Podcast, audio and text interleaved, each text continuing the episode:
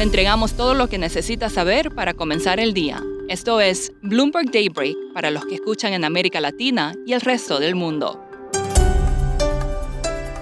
Buenos días y bienvenido a Daybreak en español. Es viernes 28 de octubre de 2022. Soy Eduardo Thompson y estas son las noticias principales.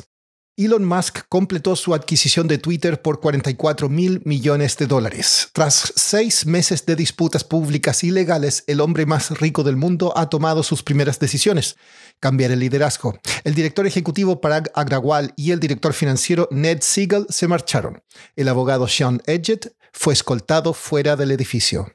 Esta mañana los futuros en Wall Street están en terreno negativo, arrastrados por decepcionantes resultados de gigantes tecnológicas las tasas de los bonos del tesoro suben y el dólar se fortalece. Las acciones europeas retroceden y Asia cerró a la baja. Las acciones de Amazon se desplomaron ayer tras advertir sobre debilidad en sus ventas navideñas. Su capitalización de mercado podría caer hoy bajo el billón, o sea, un millón de millones de dólares. Las de Apple tuvieron mejor suerte, sus ventas de iPhone y servicios fueron más débiles, pero el ingreso superó las expectativas. En cuanto a los bancos centrales, un sondeo de Bloomberg revela que economistas prevén que la tasa de la Fed alcanzará el 5% hacia marzo de 2023 y podría desencadenar una recesión mundial.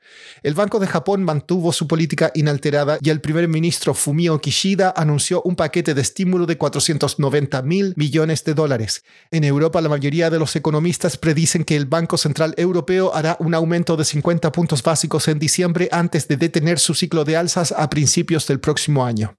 Hoy se informará el indicador de inflación en Estados Unidos conocido como el deflactor PCE. El consenso es que subió del 4,9 al 5,2% en septiembre.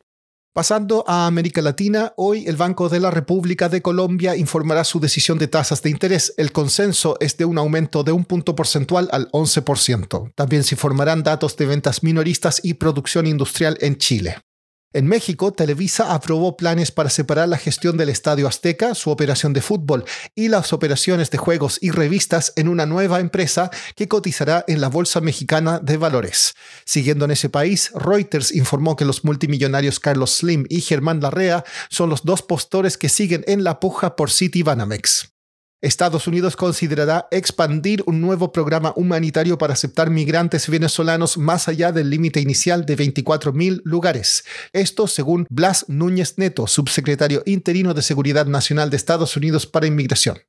En Brasil, la minera de hierro Vale informó una caída más pronunciada que lo esperado en las ganancias debido a la reducción en los precios del mineral de hierro y la persistente inflación de costos. Y este domingo es la segunda vuelta presidencial de Brasil. La última encuesta de Datafolia mostró a Lula con un 53% y a Jair Bolsonaro con un 47%. Ayer Lula divulgó una carta en la que prometió responsabilidad fiscal y social. Hablé con Adriana Dupita, quien cubre Brasil para Bloomberg Economics, sobre el ambiente en el país y el mercado en la última semana antes de la votación. Esta última semana antes de la segunda vuelta fue ciertamente intensa en el mundo político y en los mercados. Hubo algunos episodios que agudizaron la sensación de riesgo institucional, como el enfrentamiento entre un líder político aliado de Bolsonaro y la policía el domingo. También la denuncia infundada de problemas con la campaña electoral por radio uh, hecha por el presidente Bolsonaro y las decisiones de, de la Tribunal Electoral contra su campaña. Todo eso ha reducido las apuestas del mercado por la reelección de Bolsonaro y ha generado temores de que su derrota sea seguida por turbulencias. Y como resultado, los precios de los activos brasileños tuvieron un desempeño malo durante la semana. Adriana, ¿se mantiene la preocupación de que alguno de los dos candidatos no vaya a reconocer el resultado de la votación? Por lo menos por, uh, por el lado del presidente Bolsonaro, me parece muy claro este riesgo.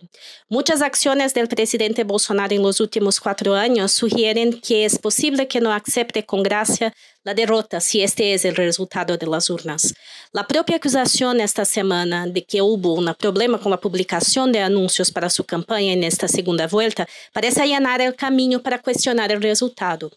Esta contestación, si se lleva a cabo, debe costarle muy caro a la sociedad. Nuestras estimaciones muestran que un aumento en el riesgo político podría costar alrededor de 60 mil millones de reales en una reducción de la actividad económica, además de reducir los precios de las acciones en unos 3%, debilitar el real en casi 2% y aumentar el riesgo país en 7%. No es poca cosa.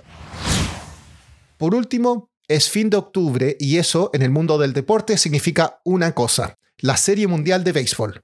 Los Astros de Houston llegan por cuarta vez en los últimos seis años y reciben a los Phillies de Filadelfia esta noche en el primer partido.